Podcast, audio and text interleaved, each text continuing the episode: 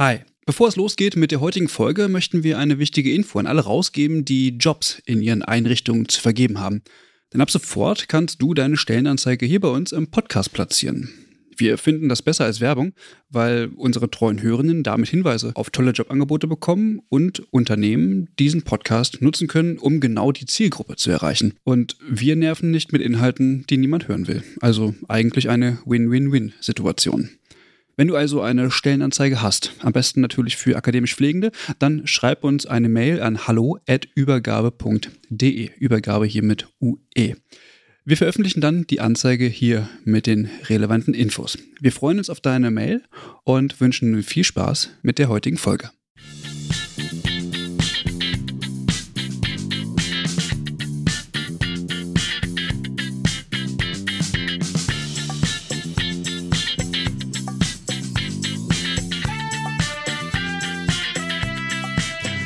Herzlich willkommen zu einer neuen Folge des Übergabe-Podcasts. Herzlich willkommen im neuen Jahr 2022 und ich hoffe, es sind alle gut rübergekommen. Das ist die erste Runde des Übergabe-Podcasts in diesem Jahr. Frohes, gesundes neues Jahr.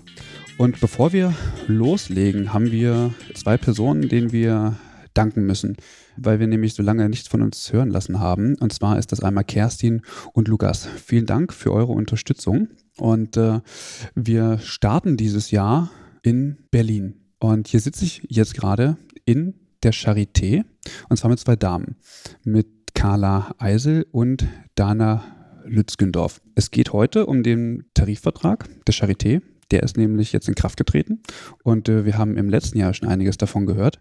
Und bevor wir ins Thema einsteigen, würde ich die Gästinnen einmal bitten, sich vorzustellen. Frau Eisel.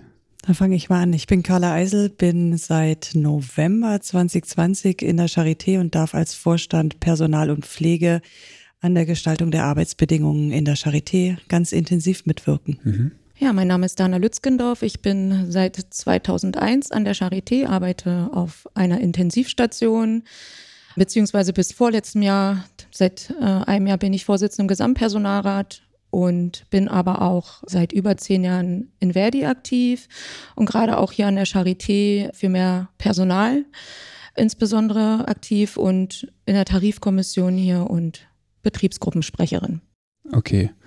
Im Grunde genommen zwei Gegensätze, oder? Also eine, eine, Frau, die äh, neu hier ist und äh, quasi verantwortlich ist für den kompletten Personalbereich in der Pflege. Ist das eigentlich neu?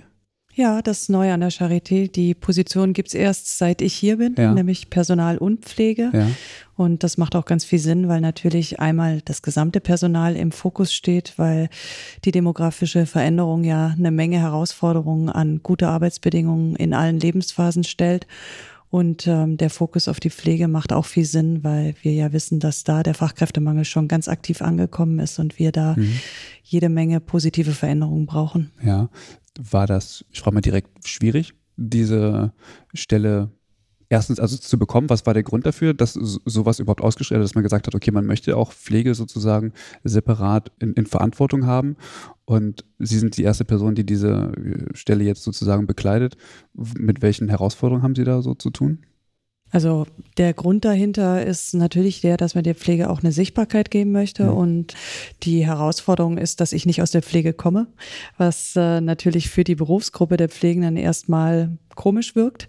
Ich glaube aber, wenn man die ganzen Diskussionen um Interessenvertretung, Pflegekammern und ähnliches anschaut, dann ist es vielleicht auch gar nicht so verkehrt, jemanden als ja quasi neutralen äh, Menschen an der Stelle zu haben. Und ich habe das Gefühl, aber kann Dana Lützgendorf gleich nochmal was dazu sagen, dass wir ganz gut ins Thema gekommen sind gemeinsam und ähm, ja mit dem Tarifvertrag ja jetzt auch gezeigt haben, dass wir vorangehen wollen. Mhm. Und äh, insoweit haben wir Chancen zur Gestaltung und die wollen wir gerne wahrnehmen. Mhm.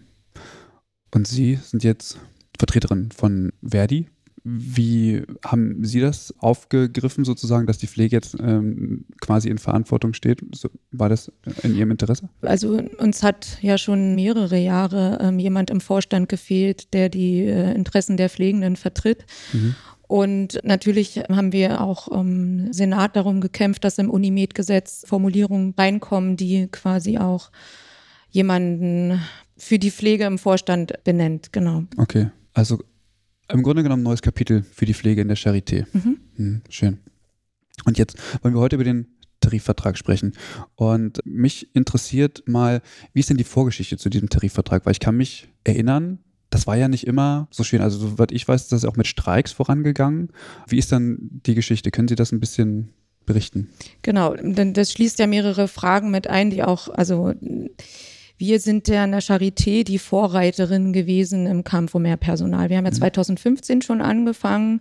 Das war aber nicht der Beginn, sondern der Beginn war, dass wir 2011, wir waren ja nicht im öffentlichen Tarif drin, sondern die Charité bzw. Berlin hatten sich ja auch entschieden, rauszugehen aus dem VKA. Und wir mussten damals sehr darum kämpfen, wieder an 100 Prozent an den TVÖD angeglichen zu werden und hatten damals eine starke Auseinandersetzung geliefert, die dafür gesorgt hat, dass wir angeglichen wurden. Und dann sind wir ja auch irgendwann wieder im öffentlichen Dienst gelandet.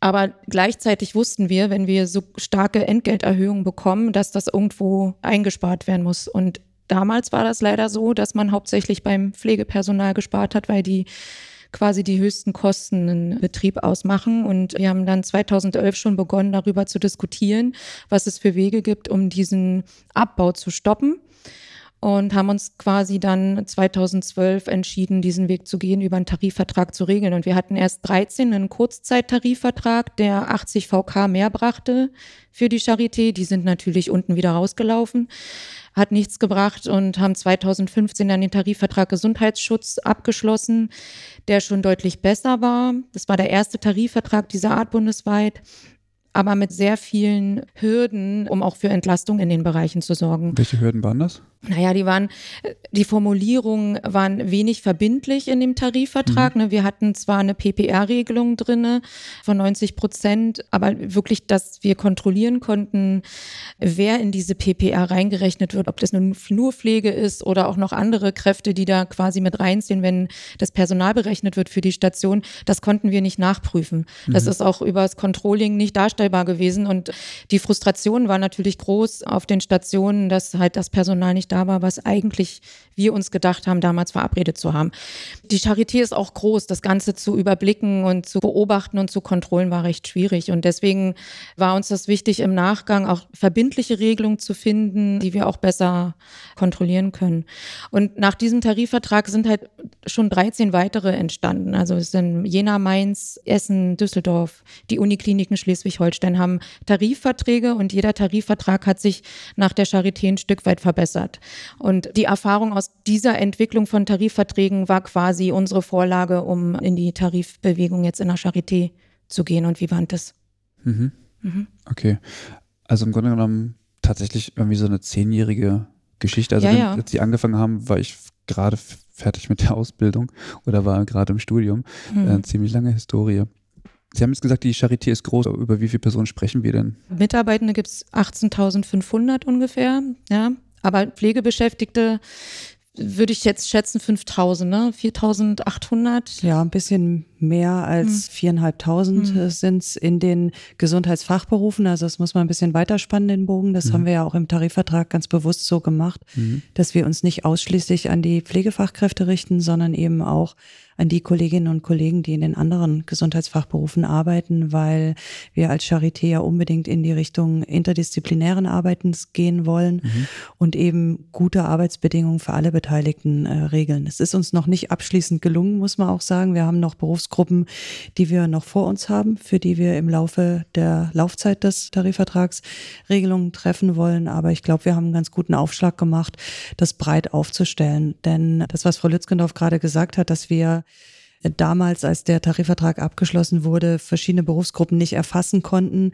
Das ist das eine. Und das andere, das ist auch, dass Berufsgruppen sich ein bisschen abgehängt gefühlt haben, weil sie eben keine Wahrnehmung und Darstellung im Tarifvertrag gefunden haben. Und mhm. äh, einer der wichtigen Punkte, der uns von Anfang an beiderseits am Herzen lag, war die Verbindlichkeit und eben eine Transparenz, damit wir, und das ist auch eines meiner Anliegen, in Zukunft in Echtzeit einfach schauen können, haben wir wirklich die richtige Menge an Menschen zur Pflege unserer Patientinnen und Patienten im richtigen Moment am Patienten mhm. oder haben wir das nicht? Und das ist noch ein Weg bei uns, weil wir einfach in der Digitalisierung noch nicht ganz so weit sind.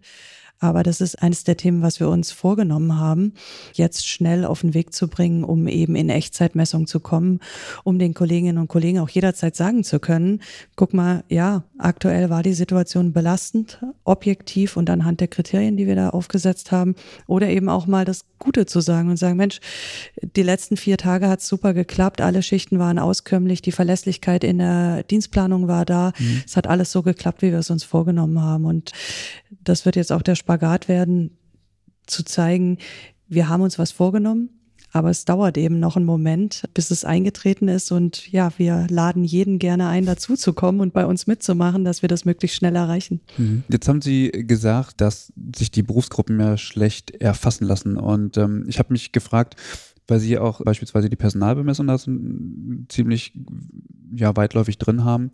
Auf welchen Daten beruhen denn im Grunde genommen diese Bemessung? Also was ist denn die Bezugsgröße für die Personalbemessung? Weil es gibt ja im Grunde genommen für die wenigsten Berufsgruppen, äh, also in den Gesundheitsfachberufen, eigentlich verlässliche Daten, wie viel Personal man eigentlich für welchen Pflegebedarf benötigt. Und gerade im Krankenhaus ist das ja sehr lückenhaft. Ja, vielleicht fange ich mal an und gebe dann an Dana Litzgenov weiter. Es war einer der Knackpunkte, über die wir gesprochen haben, nämlich die Frage, welche Größenordnung nehmen wir? Es gibt ja die Untergrenzenregelung, die nicht viel Anerkennung unter den Kolleginnen und Kollegen genießt und das Ziel, die PPR 2.0 möglicherweise aufzusetzen. Und wir haben uns überlegt, wie kommen wir da hin? Und wir haben den Wunsch gehabt, Fachrichtungen als Grundlage zu nehmen, also zu sagen, wir schließen zum Beispiel orthopädische Stationen zusammen oder chirurgische Stationen ähnliches, damit wir Vergleichbarkeit über unsere verschiedenen Standorte haben, mhm. was die Anforderungen angeht.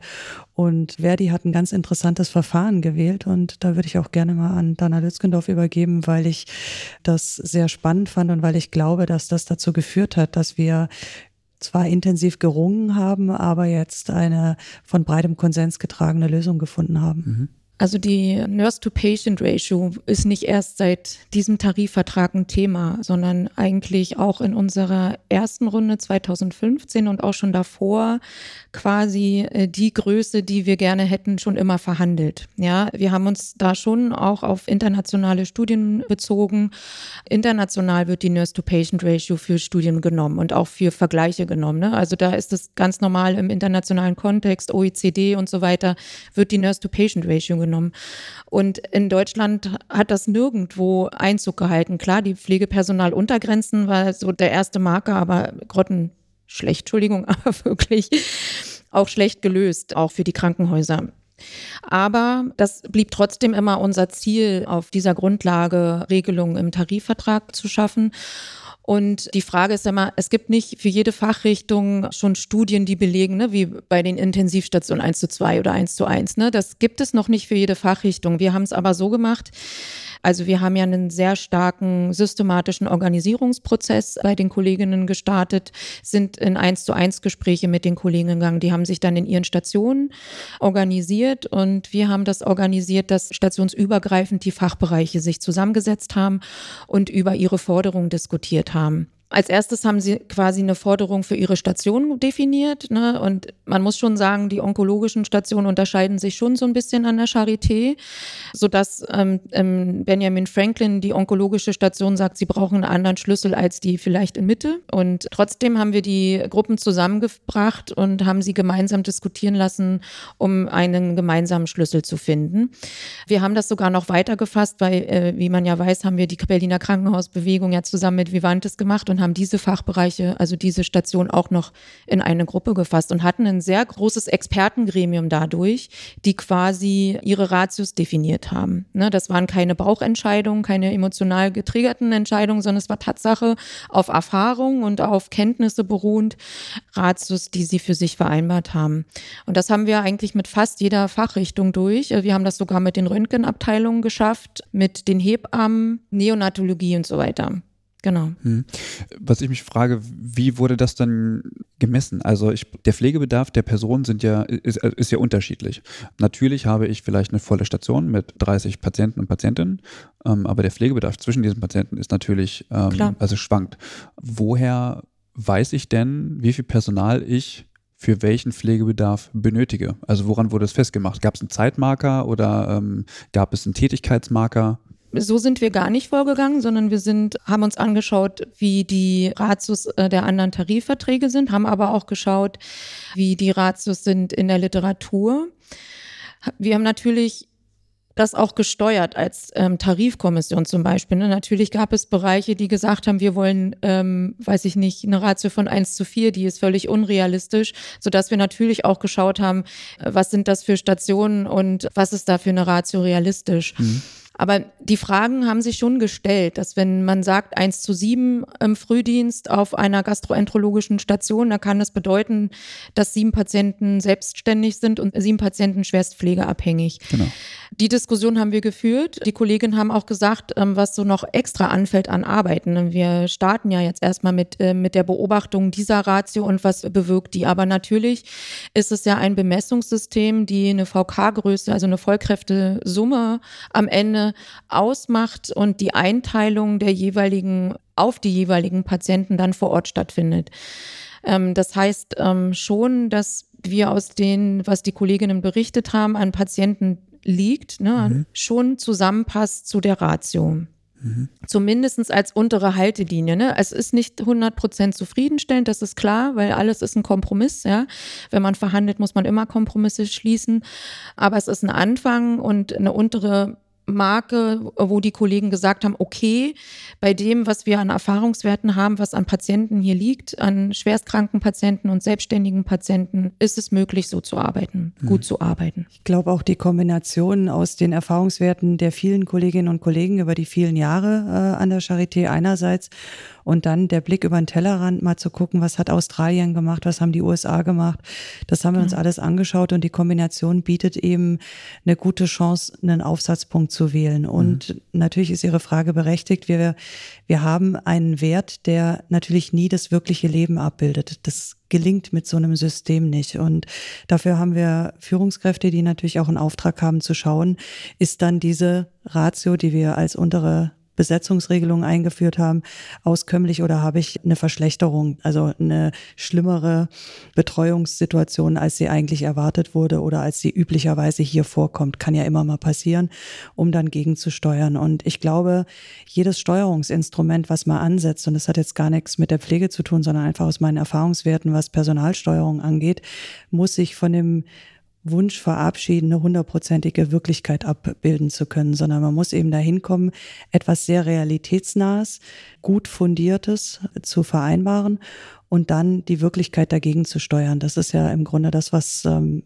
jetzt unser Auftrag ist, auch mal zu gucken, wo haben wir es richtig gemacht und wo haben wir es vielleicht auch nicht richtig gemacht. Und das ist auch ein Prozess. Äh, deswegen haben wir auch eine gemeinsame Kommission festgelegt, in der wir beobachten, wie sich äh, die Anwendung des Tarifvertrags darstellt und auch da, wo wir es hinbekommen, die Ratios einzuhalten, das wird ja nicht vom ersten Tag an gelingen, dann auch äh, wissenschaftlich zu begleiten durch unsere Institute, da sind wir noch nicht, wir setzen es gerade erst auf, ob diese empirischen Annahmen, ergänzt durch Landeserfahrungen anderer Länder, auch wirklich das Richtige sind. Und die Freiheit nehmen wir uns dann auch, wenn wir merken, da haben wir daneben gegriffen, auch nochmal zu korrigieren. Mhm. Das führt mich zu der Frage, inwieweit denn die Qualifikation bei dieser Personalbemessung auch äh, eine Rolle gespielt hat, weil natürlich nicht jede Qualifikation ja jede Tätigkeit durchführen darf. So, und Sie haben gesagt, Sie haben langjährige Mitarbeitende. Ich kenne das aus meiner Praxis.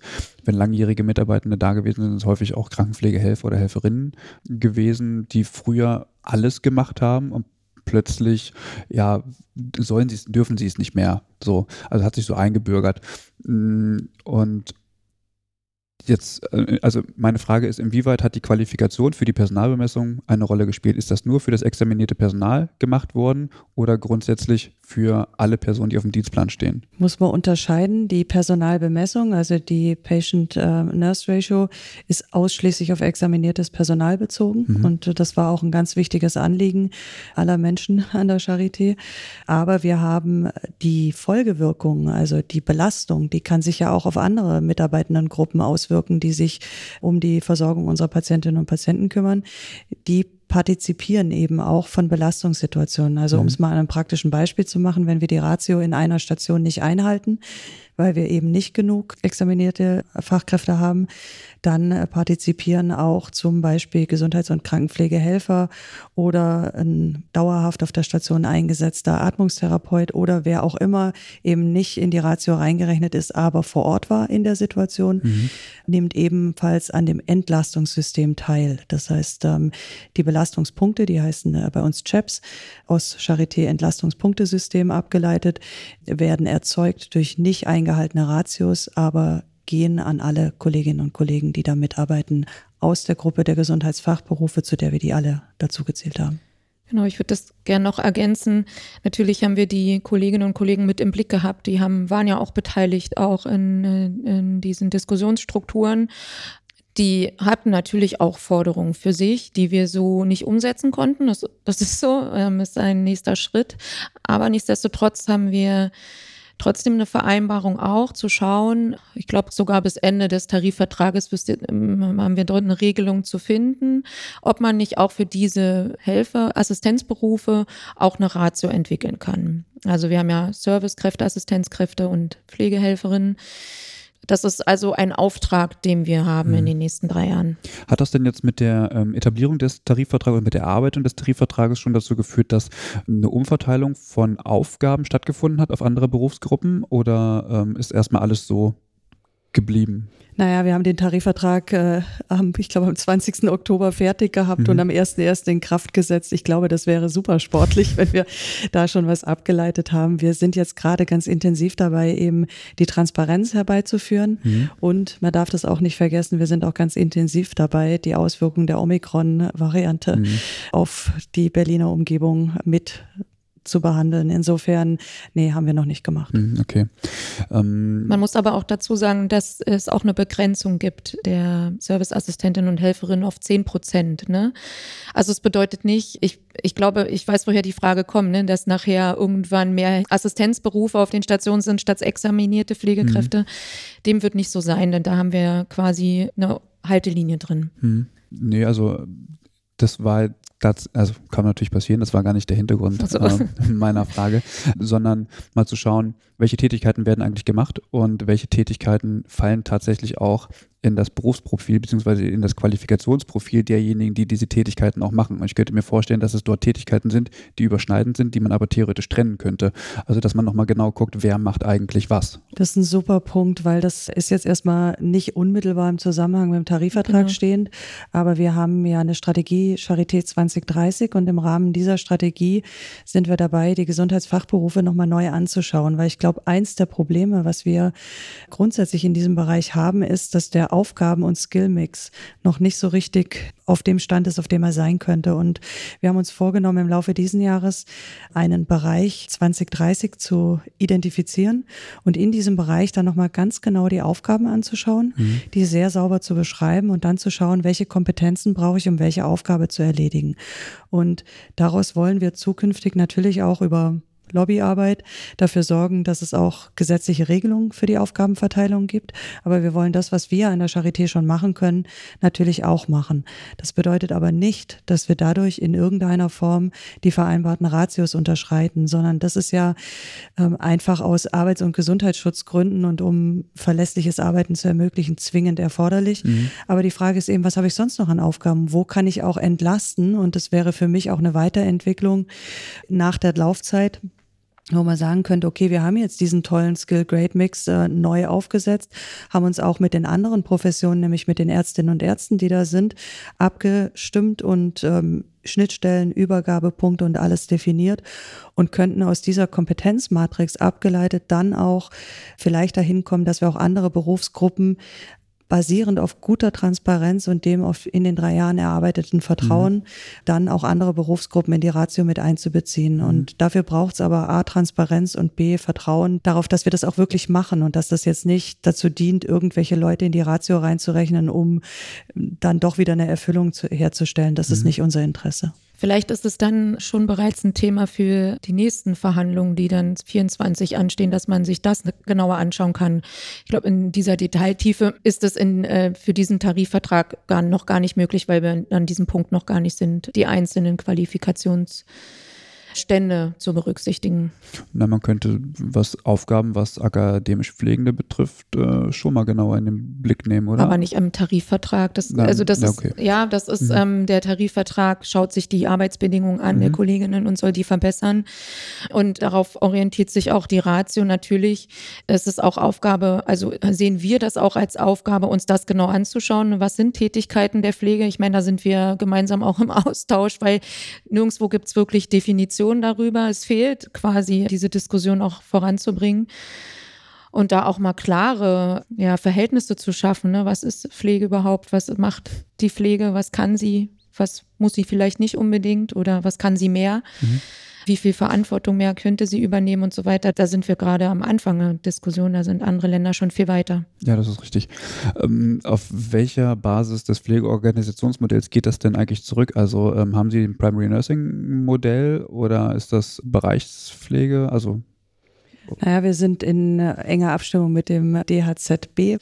Dort wird angestrebt, äh, Magnetkrankenhaus zu werden, mhm. ähm, ja, Magnet for Europe. Und Jetzt bin ich nicht so tief genug aus der Fachlichkeit in dem Thema drin, das ist Frau Litzgendorf gleich nochmal ergänzen, aber ich glaube, dass es ein guter Ansatz ist, die Elemente, die dort niedergeschrieben sind, so zu adaptieren, dass sie zu uns passen, weil ich mhm. nicht glaube, dass man ein amerikanisches Modell eins zu eins auf die deutsche Landschaft übertragen kann. Aber ich glaube schon, man kann diese Gedanken von klarer Kompetenzbeschreibung, der Zielsetzung, möglichst viele Menschen in der Betreuung der Patienten zu halten und nicht durch Akademisierung ins Management wegzuorganisieren den Punkt über Kennzahlen Qualität zu messen und den letzten Punkt über Good Leadership. Dafür haben wir in Deutschland ja keinen richtig guten Begriff, aber wirklich über wertschätzende und beteiligende Führung am Ende ein Gesamtbild zu schaffen. Diese Aspekte leiten mich und insofern finde ich das sehr passend für uns, äh, auf einem solchen Modellgedanken aufzusetzen. Mhm. Dann lassen Sie doch mal kurz einen Einblick in die äh, Ratios machen, die Sie ähm, für sich festgelegt hatten. In der Anlage, da haben Sie ja, wie gesagt, die ähm, Bereiche schon aufgeschrieben und zusammengefasst und ich sehe zum Beispiel, dass für Palliativstationen zum Beispiel eine, also Sie haben das für die verschiedenen Schichten gemacht, Früh-, Spät- und Nachtschicht und dafür mh, hm, verschiedene Messzeitpunkte mhm. auch gemacht. Also es gibt nicht nur eine Mitternachtsstatistik, nach der man alles ausrichten könnte, sondern es gibt drei Messzeitpunkte. Das ist für den Frühdienst mittags um 12, 12 genau, Spätdienst 18, 18 Uhr. Uhr und Mitternacht. Genau. Genau. Und das bezieht sich dann immer jeweils auf die Personen, die zu diesem Zeitpunkt auf genau. dem Dienstplan stehen. Genau. Zum Beispiel, Moment, ich gucke gerade mal hier rein. Für die Intensivstation haben sie hier 1 zu 1,8 im Früh- und Spätdienst und in der Nacht eine 2,2. Sie haben für die IMC dann 1 zu 3. Das, der Rest sind wahrscheinlich dann die Normalstationen. Mhm. Genau, eine Stroke Unit auch 1 zu 3, nachts 1 zu 5. Als ich die Zahlen gelesen habe, dachte ich, hm, okay, gar nicht so schlecht. Wie wird das denn, also klar wird durch einen Dienstplan dokumentiert. Woher wissen Sie denn jetzt, ob das gepasst hat oder nicht?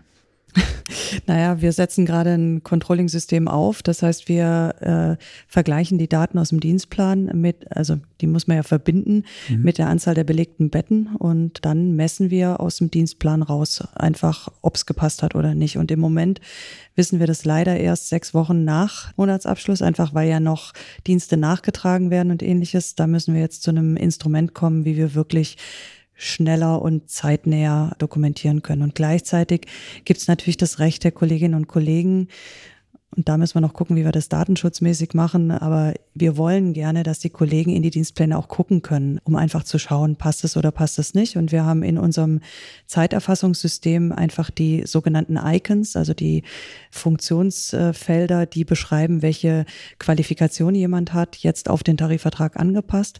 Nach Ende Januar wissen wir zum ersten Mal, wo wir stehen.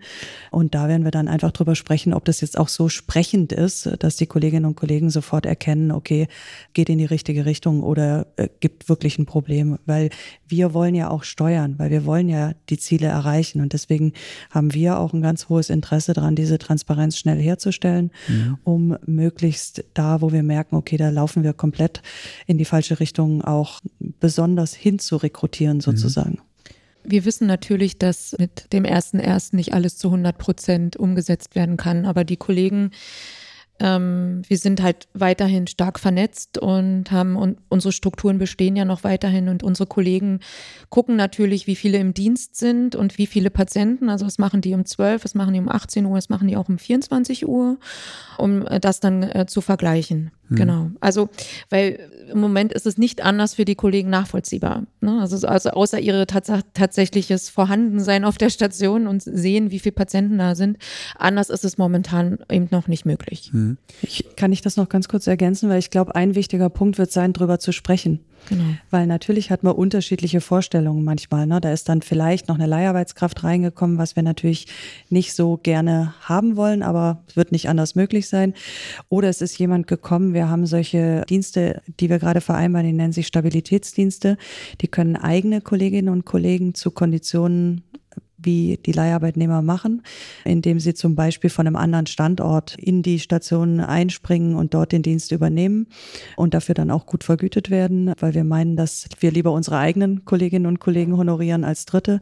Und das kann aber sein, dass die Leute vor Ort die dann gar nicht kennen und dann nicht wissen, was hat die Person für eine Qualifikation. Und dann kann es zu unterschiedlichen Interpretationen der Situation kommen. Und unsere Aufgabe eben als Parteien des Tarifvertrags wird sein, gut miteinander zu kommunizieren und möglichst Vertrauen in die Datenlage zu schaffen. Und das gelingt nach meiner Erfahrung nur dadurch, indem man ganz viel drüber spricht und transparent macht. Ja, guck mal, das war der oder die mit der oder der Qualifikation, um das nachzuziehen. Weil, ich sag mal, aus dem Personalcontrolling kennt man das, dass äh, immer zunächst die Frage kommt, das kann gar nicht sein. So, und dieses Es kann gar nicht sein, müssen wir über die Zeit zu, ach, ach das sind die Zahlen aus dem Controlling. Ja, das stimmt. Da mhm. würde ich gerne hinkommen.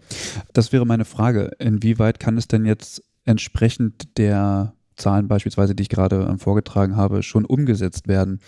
Oder ist gerade, also mit dem vorhandenen Personal geht es wahrscheinlich so nicht für alle Dienste, oder? Nee, aber das, das ist ja eben schon gesagt worden, dass mhm. wir also dann schon darauf angewiesen sind, Kolleginnen und Kollegen aus den Leiharbeitsfirmen zu nehmen oder halt eben, dass die Kolleginnen freiwillig mehr arbeiten über diese Joker oder Jokerdienste, mhm. Stabilitätsdienste. Mhm.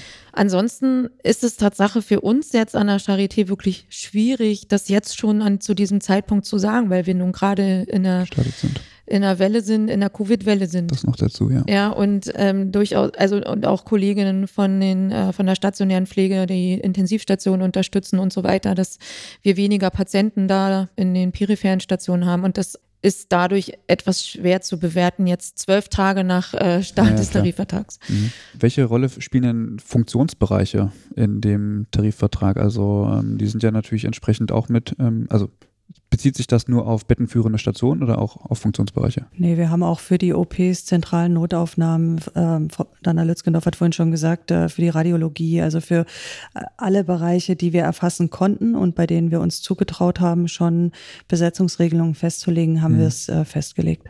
Okay. Ähm, Psychiatrie? Auch da wird die PPPRL zu 100 Prozent angewendet. Okay. Und wird es da nochmal zu Anpassungen kommen? Also es wird, glaube ich, bis, wir haben geregelt, bis April soll es, glaube ich, eine Bemessungsgrundlage geben, dass auch in Unterbesetzung, die dann auch diese CHEPS-Punkte bekommen, mhm. also ein Entlastungssystem entwickeln und das wird rückwirkend ihnen dann auch gewährt. Mhm, okay. Ähm, Sie haben ja verschiedene Gremien gebildet, ähm, die jetzt im Laufe des Jahres zusammenkommen sollen, um beispielsweise für verschiedene Bereiche nochmal Empfehlungen ähm, auch aussprechen zu können. Und ich habe gelesen im Tarifvertrag, dass äh, im Bereich der Neonatologie erst Ende 22 Zahlen kommen sollen. Warum erst so spät? Das muss ich, das muss ich wahrscheinlich Großes beantworten. Leid. Genau, das war ein intensiver Diskussionspunkt während der Verhandlungen. Äh, wir wenden die GB GBA-Regelungen ja an. Ja.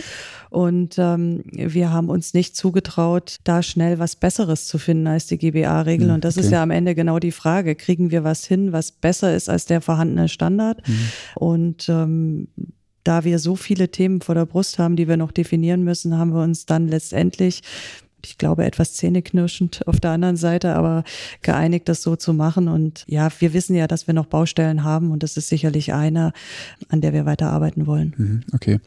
Und ich habe auch gelesen, und das hat mich tatsächlich überrascht, dass ähm, Stationsleitungen, Praxisanleitungen beispielsweise auch, Atmungstherapie, Mitarbeitende während der Einarbeitungszeit quasi aus dieser Bemessung rausgenommen sind. Die sind anteilig rausgenommen. Auch das ist ein Kompromiss. Natürlich wäre es gut, wir könnten Leitungsmenschen aus einer Berechnung, die sich um die Patient-Nurse-Ratio dreht, mit rausnehmen, weil sie in der unmittelbaren Patientenversorgung nicht zu 100 Prozent äh, eingesetzt sind. Mhm. Aber wir haben eben diesen Kompromiss gefunden, sie anteilig rauszunehmen, weil wir ganz klarstellen wollten, dass auch diese Aufgaben eine Bedeutung haben, dass mhm. Führung ein wichtiges Element ist und dass man dafür auch Zeit braucht. Mhm. Und insofern äh, zählen sie eben nur anteilig in die äh, Berechnung mit rein. Mhm.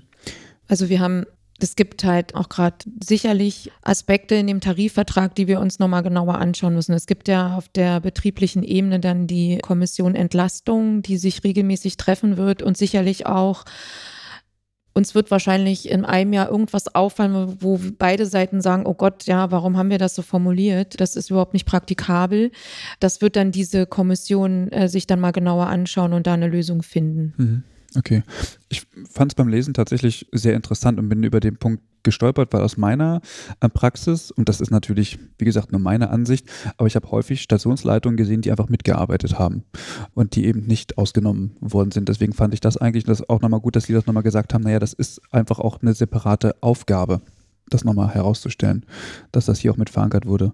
Ja, und ich glaube, wir müssen halt dahin kommen, dass auch in den pflegerischen Berufen das Mitarbeiten und die Führung beides Teil und Zeit finden. Mhm. Und ich meine, das ist ja in ärztlichen Bereichen auch so, dass Zeit für Dokumentation, für Führung und ähnliches zur Verfügung steht, dass aber trotzdem auch ärztliche Arbeit am Patienten erbracht wird. Und da ein gemeinsames Verständnis zu entwickeln, das ist sicherlich noch ein Weg. Wir haben jetzt erstmal eine Zahl festgelegt, in der mhm. wir den Weg beschreiben wollen. Und mhm. ähm, das werden wir auch gemeinsam hinkriegen. Welche Auswirkungen hat das denn auf den medizinischen Bereich?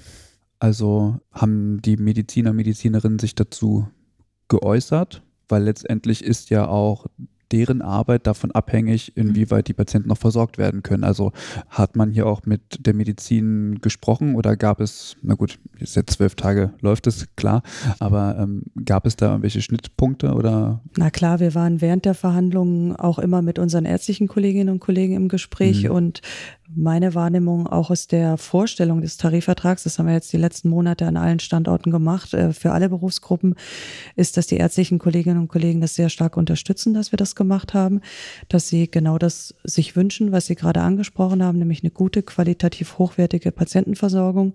Und dazu gehört eben Zeit zu haben, seine Patientinnen und Patienten zu versorgen. Mhm. Und ähm, auch während der Verhandlungen haben wir immer wieder gut Unterstützung, und zwar auf beiden Seiten gut Unterstützung äh, bekommen von unseren Kolleginnen und Kollegen, die ja auch gemeinsam die Verhandlungszeit gut miteinander bewältigt haben. Mhm. Also ich würde das gerne auch nochmal ergänzen. Das war schon auch ein wichtiges Thema für uns, ähm, natürlich auch die Ärztinnen und Ärzte äh, mit ins Boot zu holen. Und viele von denen haben sich auch mit uns solidarisiert, die ähm, quasi auch Unterschriftenaktionen gemacht haben, dass sie unsere Forderung unterstützen.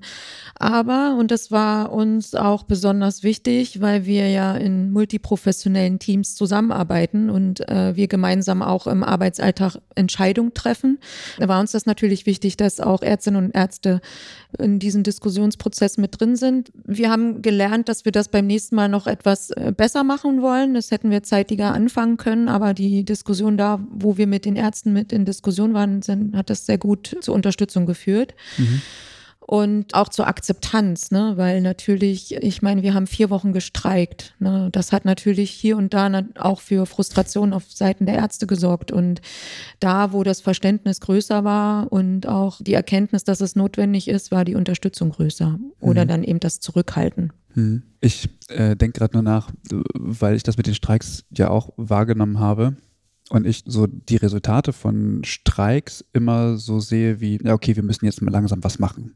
So.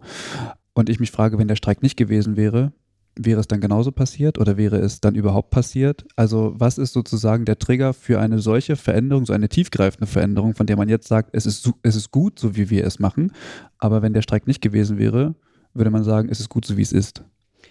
Also das wäre ganz sicher nicht passiert, dass es nicht zu einer Veränderung gekommen wäre, denn äh, wir haben uns ja mit der Strategie 2030 genau auf den Weg gemacht, gute Arbeitsbedingungen zu schaffen. Mhm. Und ich denke, der Streik ist ein Vehikel, um eben Positionen, die da sind, aneinander anzunähern. Und wir hatten von Anfang an ähm, das Verständnis, dass wir etwas tun müssen. Und die Frage ist eben, was genau muss getan werden? Und dafür haben wir in der Tat die Zeit gebraucht, um auch gute Regelungen zu treffen. Denn mir ist es, und das können die Kolleginnen wahrscheinlich schon nicht mehr hören, aber mir war es einfach dran gelegen, was auch abzuschließen, von dem ich glaube, dass wir eine Chance haben, es umzusetzen. Mhm. Weil die, einen Tarifvertrag abzuschließen, in dem am Ende viele Leute ihre Erwartungen erfüllt sehen, aber die Erreichbarkeit nicht da ist. Das würde ja dazu führen, dass sie jeden Morgen zur Arbeit kommen oder jeden Tag zur Arbeit kommen und immer und immer wieder erleben, dass das, was sie sich gewünscht haben und was vereinbart wurde, nicht erreicht wurde. Und ähm, da habe ich hart drum gerungen, da haben wir auf unserer Seite hart drum gerungen, etwas Erreichbares festzulegen. Das bedeutet aber auf der anderen Seite, dass natürlich nicht an allen Stellen das, was empirisch erlebt wurde und was auch für notwendig erachtet wurde, Eingang in den Tarifvertrag gefunden hat. Deswegen haben wir letztendlich auch drei Stufen ja vereinbart. Wir haben ja drei Anlagen zu den Stationen äh, gemacht, weil wir gesagt haben, okay, wenn wir dann schon Erfolg haben in der Rekrutierung oder darin, dass Menschen mehr Zeit arbeiten oder dass es uns gelingt, Leiharbeitnehmer zu uns zu holen, weil man eben bei uns auch gut arbeiten kann, dass wir dann auch früher die nächste Stufe ziehen können, um eben uns dahin zu bewegen. Und deswegen glaube ich einfach, dass ein Streik wirklich wie ein Katalysator wirkt. Und wir hätten ihn uns natürlich kürzer gewünscht, aber wir haben die Zeit halt gebraucht. Mhm. Genau, da, da, da sind wir jetzt auf zwei verschiedenen Seiten an der Stelle. Also man kann von einer Arbeitgeberin nicht erwarten, dass sie Streik unterstützt bzw. gut findet. So, ne? Das ist normal. Wenn man in Tarifauseinandersetzungen gibt, wird erstmal alles versucht, um Streiks zu vermeiden. Das versuchen wir durchaus auch als Gewerkschaft. Das ist nicht unser primäres Ziel zu streiken, ja, sondern wir versuchen natürlich immer auf der Ebene ähm, unterm Streik Lösungen zu finden und auch Aktivitäten zu machen das war hier nicht möglich, weil natürlich wir auch krasse Forderungen hatten, ja, und auch sehr selbstbewusste Beschäftigte organisiert haben, die halt auch diese krassen Forderungen durchsetzen wollten. Und man muss sagen, die Kolleginnen aber auch dann so professionell waren und zu sagen, okay, wir lassen uns auf Kompromisse ein und machen unsere rote Haltelinien noch weiter nach unten. Ne? Und äh, manche Diskussionsprozesse haben aufgrund dieses Austauschs, also auch diese rote Linien zu definieren, halt einfach länger gebraucht. Mhm. Es hat aber am Ende Ende dazu geführt, dass die ähm, Kolleginnen das Ergebnis akzeptieren und das et als etwas Gutes wertschätzen. Und ich glaube auch, mehr versucht sind dadurch, dass dieser Tarifvertrag erfolgreich ist. Denn ähm, was man halt sagen muss, die Kolleginnen und Kollegen machen das ja nicht nur für sich, sondern eben auch für ihre Charité, in der sie arbeiten. Ne? Und sie wollen halt hier arbeiten, sie wollen aber auch, dass die Arbeitsbedingungen hier besser werden. Sonst würden die sich nicht so organisieren und gemeinsam auf die Straße gehen. Hm. Sie haben gerade gesagt, dass die sozusagen die, da der Gegensatz ist. Und ich ich sehe das total anders. Also vielleicht bin ich damit auch allein auf dieser Welt, aber ich finde eben nicht, dass es ein Gegensatz ist. Sie sind dafür da, bessere oder grundsätzlich die Arbeitsbedingungen zu verbessern. So und Sie in Ihrer Position sind ja dazu da, die äh, Gesundheitsversorgung der Patienten aufrechtzuerhalten, zu verbessern. So und das geht eben nur mit Personal. Und ich finde, beides geht ja Hand in Hand. Also Ihr Bestreben ist ja im Grunde genommen das gleiche wie Ihrs. Nur, dass ihr es vielleicht einen anderen, einen anderen Fokus hat, sozusagen. Aber bei ihnen geht es ja darum, dass sie das Personal gut haben, damit sie gute Gesundheitsversorgung machen. Weil das ist ja der Kerngedanke oder die Kernidee eines Krankenhauses. So. Aber das ist auch die Kernidee von den Beschäftigten, dass sie ihre Patientinnen gut versorgen können. Da sind wir gar nicht gegensätzlich. Ich finde mhm. auch, dass wir mit unserem äh, jetzigen Vorstand auch deutliche Veränderungen auch in der Wahrnehmung haben bei den Beschäftigten, dass dort auch sich um die Arbeitsbedingungen bemüht wird, um bessere. Darum geht's nicht. Ich meinte das jetzt wirklich nur von der Ansicht auf den Streik. Mhm. Ja, da hat eine Gewerkschaft eine andere Sicht drauf als äh, Arbeitgeber. Das ist aber normal. Ich würde mal gerne dazu noch was ergänzen. Es hängt ja nicht immer alles auch innerhalb eines Betriebes, wenn man an die Öffentlichkeit geht oder wenn man mit Streiks Öffentlichkeit herstellt, sondern natürlich muss äh, so ein Krankenhaus auch finanziert werden und ähnliches. Und natürlich können so eine öffentlichen Aktionen auch dafür sorgen, dass sich in dieser Hinsicht was ändert und die Aufmerksamkeit darauf hingelenkt wird. Und das war unter anderem auch ein Ziel von uns, ne? Also, dass wir halt auch politisch Aufmerksamkeit erhalten, denn jahrelang wird zwar immer irgendwie vor Wahlkämpfen die Pflege hoch gelobt, aber vier Jahre dann passiert dann nichts und das ist halt auch ein die Öffentlichkeit herzustellen und dass darauf geschaut wird, auf die Pflege mehr geschaut wird, das war halt auch ein wichtiges Ergebnis. Hm. Der Tarifvertrag beinhaltet jetzt nicht nur die Bemessung des Personals für die einzelnen Schichten, sondern geht ja darüber auch hinaus, was Sie gerade gesagt haben, es geht auch darauf, um das Personal, also auf das Personal zu hören und zu schauen, was brauchen diese Menschen. Und deswegen dieser Tarifvertrag beinhaltet auch Aspekte zur Personalentwicklung. Ähm, welche Konzepte werden da verfolgt? Welche Inhalte oder was wird oder was ist beabsichtigt? Welche Maßnahmen? Also einmal haben wir Schulungsmaßnahmen vereinbart, indem wir, ich greife jetzt einfach ein Beispiel raus, in dem Bereich der OPs, MFAs äh, anbieten, sich zu qualifizieren zu OTAs. Und mhm. äh, das ist für uns ein ganz wichtiger Punkt, ähm, um eben Karrierewege in der Krankenversorgung zu ermöglichen. Was ähnliches haben wir vereinbart für Atmungstherapeuten und Kardiotechniker. Die wollen wir ausbilden und da eben idealerweise unseren eigenen Kolleginnen und Kollegen die Chance geben, solche Zusatzqualifikationen zu erlangen und damit auch ein breiteres Wissen und auch ein der Uniklinik angemessenes Fachwissen zu kriegen. Dazu haben wir uns vorgenommen, auch parallel eben Führung äh, zu stärken, indem wir den Leitungspersonen ganz grundlegend anhand der Führungsgrundsätze, die wir auch parallel und unabhängig von Tarifvertrag miteinander abgestimmt haben, konzeptbasiert äh, äh, Weiterentwicklung zukommen zu lassen, um die, die ja auch jetzt in diesem Spannungsfeld der Erwartungen stehen, ne, die ja auch äh, mit den Kolleginnen und Kollegen das ruhig und besonnen gestalten müssen, um ihnen auch Rückendeckung zu geben und eben auch das richtige Führungshandwerkszeug einfach mal in die Hand zu geben. Wie löst man schwierige Gespräche? Wie gehe ich mit Konfliktsituationen um und ähnliches?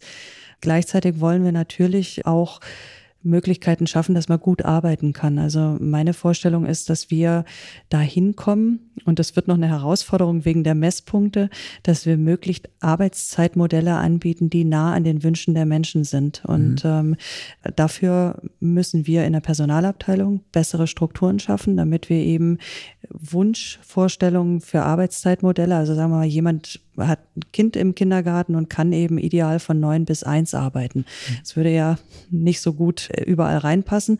Das haben wir schon im familienfreundlichen Pool, aber das wollen wir eben größer ausrollen. Und dann müssen ja auch neue Protokolle und Abläufe geschrieben werden. Und da, mhm. da wollen wir uns drauf äh, vorbereiten. Gleichzeitig wollen wir den Kollegen, und ich glaube, das ist auch so ein USP des Tarifvertrags, äh, dass wir eben so ein Entlastungspunktesystem entwickelt haben, weil Dana Lützgendorf hat ja angesprochen, dass wir in der Vergangenheit keine Verbindlichkeit hatten. Und jetzt ist ja so, jetzt sammeln die Menschen Punkte und können die für sich selbst einsetzen. Ideal in Freizeit, das ist auch die Prämisse, die oben drüber steht. Aber sie können die Freizeit sofort nehmen, sie können sie in Sabbatical-Konten ansparen oder Sie können, wenn Sie Freizeit gerade nicht als höchste Priorität haben, das Ganze auch in Erholungsbeihilfen einsetzen. Das ist auch ein ganz wichtiger Punkt. Das ist ja was, was der Steuergesetzgeber uns ermöglicht, ähm, einmal im Jahr steuer- mhm. und sozialversicherungsfrei einen Erholungszuschuss zu bekommen, um einen schöneren Urlaub zu machen. Mhm. Also all diese Elemente haben wir mit eingebaut um eben auch zu zeigen, dass es uns nicht nur wichtig ist, sag mal, zu messen und ähm, zu erheben, sondern auch wirklich zu entlasten einer Entlastung geht ja natürlich eine Belastung voraus und Sie haben beispielsweise auch die psychosoziale äh, Betreuung auf Intensivstationen quasi oder die Sie auch erweitern wollen. Ähm, wie wird dann diese Belastung gemessen, die dann ähm, quasi zu einem Entlastungssystem führt? Also wann greift das, wann greift eine Entlastung bei welcher Belastung? Die Belastung wird nur anhand der Ratios gemessen, mhm. anhand der Leiharbeitnehmerinnen, die auf der jeweiligen Stationbereich eingesetzt sind und Gewalterfahrungen. Das mehr, mehr Punkte führen nicht zu diesem Entlastungssystem. Genau. Und ähm, ein Unterschreiten von einer Person im Frühdienst zum Beispiel der vereinbarten Besetzung sorgt für einen Entlastungs, äh, unterbesetzte Schicht, die dann in ein CHEPS generiert wird. Also fünf unterbesetzte Schichten machen einen CHEPS pro Person, die jeweils in diesem Dienst mhm. gearbeitet haben. Genau. genau. über alle Berufsgruppen hinweg. Und die psychosoziale Belast äh, Betreuung, da kann Frau Lützgendorf besser noch was zum Operativen, also wie wirkt es auf die Menschen mhm. äh, sagen, weil sie es ja auch selber schon erlebt hat mhm. in der Arbeit. Äh, das war uns ein großes Anliegen. Das haben wir während der Pandemie, hat das mhm. ähm, unser Team der Psychologen äh, entwickelt.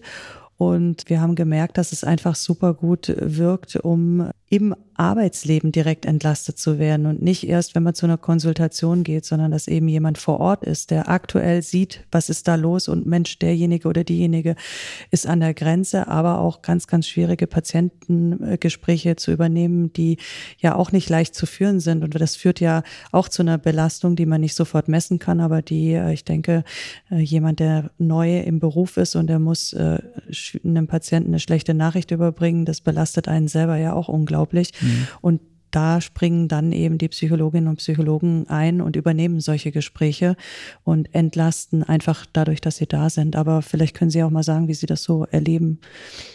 Also aus den Berichten heraus wird das sehr positiv wahrgenommen von den Kolleginnen. Ähm, wir haben das halt quasi gestartet jetzt während der Pandemie auf den Intensivstationen und gerade dort, wo halt nicht viele Besucherinnen kommen konnten, ne? also weil wir ja auch einen Besucherstopp hatten und so weiter, war das sehr hilfreich, dass auch die Psychologinnen uns unterstützt haben, auch in den Gesprächen mit den Patientinnen und das uns halt auch enorm entlastet hat. Aber die sind halt auch da, wenn ich selber ein Problem habe und das gerne besprechen will.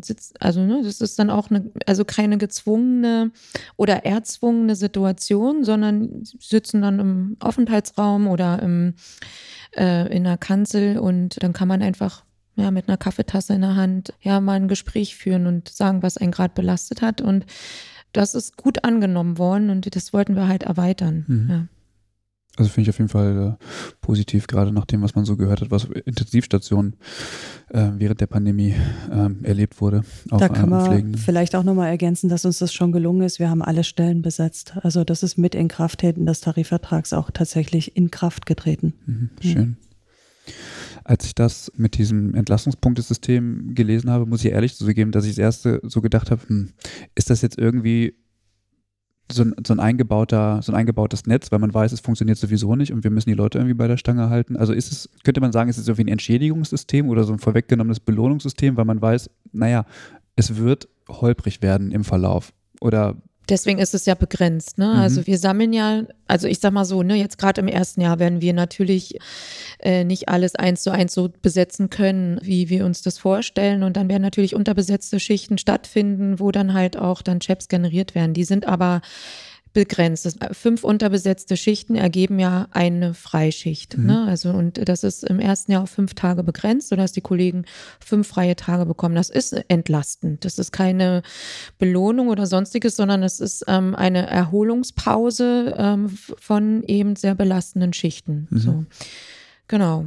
Und dann gibt, haben wir noch weiteres, kann dann Frau Eisel auch ergänzen, ähm, ne, dass wir die Punkte, die wir nicht in, in Freischichten einlösen, im Sabbatical sammeln können mhm. und ja, und in Altersteilzeit, genau. Altersteilzeit. Oder man kann praktisch Gutscheine erwerben, mit denen man steuerfrei einkaufen kann. Und ich glaube, der wichtige Punkt ist, natürlich liegt unser Fokus darauf, die Stellen zu besetzen. Klar. Aber eine Verbindlichkeit erzeugt man eben auch dadurch, dass man ernst nimmt, dass Belastung da ist und dass mhm. es dafür eine Entlastung gibt. Und wir überlassen unseren Kolleginnen und Kollegen das Wahlrecht, wie sie die Entlastung einsetzen möchten mit mhm. den genannten Deckeln. Weil ich glaube schon, dass auch da unterschiedliche Lebenssituationen da sind und dem einen oder der anderen ist Freizeit wirklich extrem wichtig und notwendig und beim anderen ist vielleicht so, dass sagt, Mensch, es war super anstrengend und von dem Geld möchte ich lieber einen tollen Urlaub machen oder mir eine Anschaffung ermöglichen. Das äh, wollen wir nicht fördern, weil natürlich die Entlastung im Vordergrund steht, aber wir wollen wenigstens die Möglichkeit einräumen. Hm. Ich glaube, dass Lebenszeit ähm, schon ein wichtiges Gut ist, manchmal wichtiger als Geld. Da bin ich voll bei Ihnen. Mhm. Sie ähm, werden das ja auch controllen. Sie haben im Tarifvertrag verankert, dass es ein Dashboard geben soll, was auch zu Transparenz führen soll. Welche Inhalte soll dieses Dashboard beinhalten? Also es soll sehr schlank sein und am Ende genau die Qualifikation der Menschen, die im Einsatz sind in Stationen, die Zeitpunkte, an denen gemessen wird und die besetzten Betten, äh, belegten Betten. Das sind die Punkte, die wir messen wollen. Wir wollen da gar keinen gar keine Wissenschaft draus machen, mhm. sondern das so einfach wie möglich machen, damit es eben schnell und transparent Zahlen liefert. Und wir nehmen das System, was auch die Gehaltsabrechnung steuert, als Grundlage, weil das am wenigsten verfälscht werden kann. Mhm. Also da sind ja die Stammdaten drin. Mhm. Das heißt, Sie benutzen am Ende, also Sie wollen eigentlich nur sagen, zu welcher Zeitpunkt wurde auf welcher Station, bei welcher Belegung äh, der Personalschlüssel unterschritten? Jein, also wir wollen natürlich schon sagen, wer war zu welchem Zeitpunkt auf dieser Station, weil so, wir wollen okay. ja im nächsten Schritt auch dahin kommen, eben in differenzierte Qualifikationsmixe okay. zu kommen. Und wir wollen ja auch die mit Entlastungssystematik versehen, die nicht unmittelbar in der Patientenversorgung gearbeitet haben. Das heißt, wir müssen schon wissen, wer war alles da. Also mhm. war da noch eine Servicefachkraft da, war da ein GKPH vor Ort und so weiter. Mhm. Das müssen wir schon transparent also mit machen. Qualifikation, ja. okay. Mhm. Inwieweit werden denn Auszubildende und Studierende ähm, mit einbezogen? In die Ratio gar nicht. Gar nicht, okay. Mhm. Mich würde interessieren, gibt es eigentlich vergleichbare Tarifverträge? Mhm. Also ich würde jetzt mal behaupten, dass äh, unser der beste ist. Ähm. ich auch. ja, aber es gibt einen vergleichbaren Tarifvertrag, den von Vivantes. Ja. ja den kann man sich anschauen. Aber natürlich auch ähm, nach Mainz schauen. UKSH, es sind zum Teil zwar keine Tarifverträge, ähm, sondern schuldrechtliche Vereinbarungen. Das ist nochmal ein bisschen was anderes. Wo ist der Unterschied? Ähm, schuldrechtliche Vereinbarungen sind kollektiv, die sind nicht individuell einklagbar für die einzelne Person, die jetzt länger in unterbesetzte Schicht gearbeitet hat zum Beispiel und nicht irgendwie ähm, bekommt dafür, zum mhm. Beispiel, ja, wenn also irgendwas fehlgemessen wird oder so.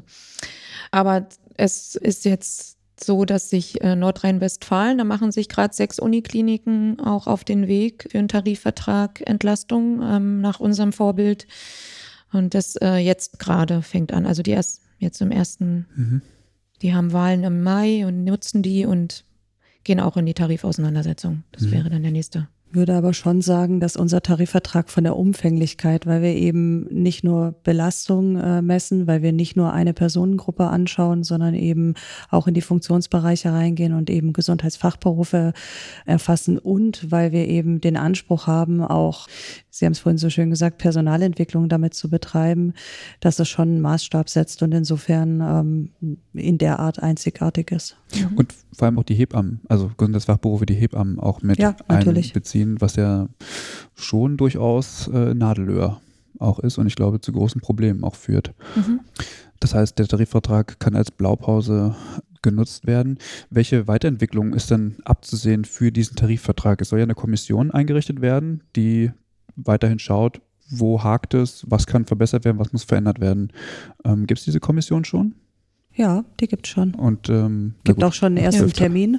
Mhm. Ja. Okay. Anfang Und, Februar. Ja. Und die schauen dann fortlaufend, genau. wie sich das entwickelt. Mhm. Also wir sammeln ja die Probleme, die mhm. äh, entstehen, aber auch Fragen, ja, vielleicht auch Unstimmigkeiten, die dann in der Kommission besprochen werden. Aber es, es gibt natürlich auch, was Entwicklung angeht, ja auch noch Arbeitsaufträge aus dem Tarifvertrag. Das sind äh, Regelungen für die Dialyse, fürs Herzkatheterlabor und so weiter, die in anderen Arbeitsgruppen bearbeitet werden und dann der Entlastungskommission auch vorgelegt werden zur Diskussion. Mhm. Genau. Also wir haben auch zusammen gesagt, dass wir in einem Dreivierteljahr zusammen gemeinsam nochmal drauf schauen, auch auf die Messpunkte und so weiter, um zu evaluieren, ist es praktikabel oder gibt es da wirklich Punkte, also ja, Schwierigkeiten mit der Messung oder müssen wir uns was anderes ausdenken? Mhm. mhm. Genau. Mhm, glauben Sie, dass der Tarifvertrag zu Zulauf führt? Also, dass sozusagen ähm, dieser Tarifvertrag schon dazu führt, dass sie als Arbeitgeber attraktiver werden oder ob es einfach nur dazu geführt hat, dass man das Niveau, wie in der Pflege oder wie die Arbeitsbedingungen in der Pflege sein können, einfach festgelegt haben, bundesweit. Ich glaube schon, dass es zu Zulauf führt, weil da ja auch eine gewisse Bereitschaft dahinter steht. Mhm. Also wir haben ja uns entschieden, mit vorwegzugehen und diese Veränderung anzustoßen und die Menschen können zumindest erkennen, dass wir das wirklich wollen und insofern auch eine Chance haben, das umzusetzen. Insofern glaube ich schon, dass es zu Zulauf führt.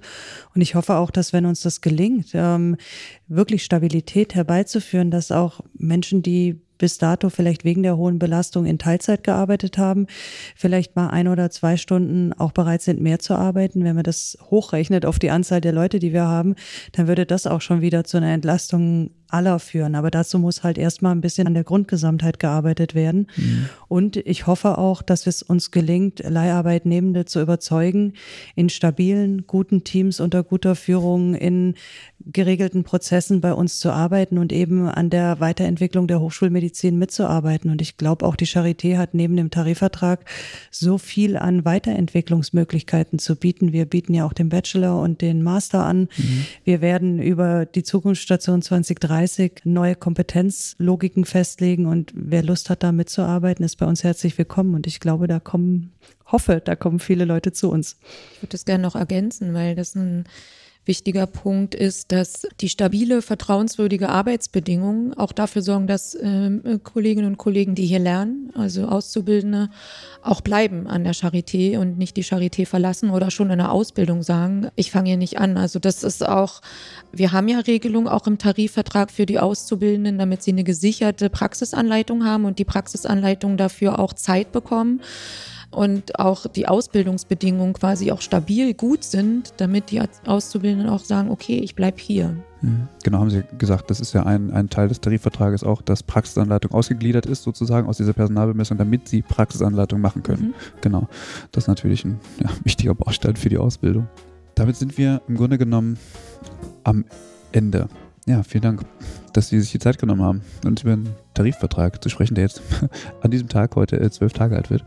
Ähm, wir behalten das im Auge und ja, werden schauen, wie sich das entwickelt und hoffen, dass nicht wieder so viele Streiks kommen, aber auch, dass ähm, andere Krankenhäuser das, wie Sie es ja gesagt haben, ähm, ja, als, als Blaupause nutzen oder zumindest mal als Auftakt nehmen, ihre Arbeitsbedingungen zumindest mal zu überdenken. Und jetzt gibt es ja hier genügend Anregungen. Ähm, genau, vielen Dank. Und ähm, wer Interesse hat, äh, mitzudiskutieren, kann das gerne bei uns auf der Homepage machen. Ähm, Übergabe-podcast.de. Dort könnt ihr euch auch für den Newsletter äh, anmelden. Da bekommt ihr die Shownotes frei Haus. Wir werden diverse Shownotes auch von dieser Folge ähm, mit verlinken. Ähm, genau. Auf den sozialen Medien sind wir entsprechend erreichbar. Und ich sage danke an Frau Lüstendorf. Vielen Dank. Frau Eisel, vielen Dank. Sehr gern. Danke. Tschüss. Danke. Tschüss. Tschüss.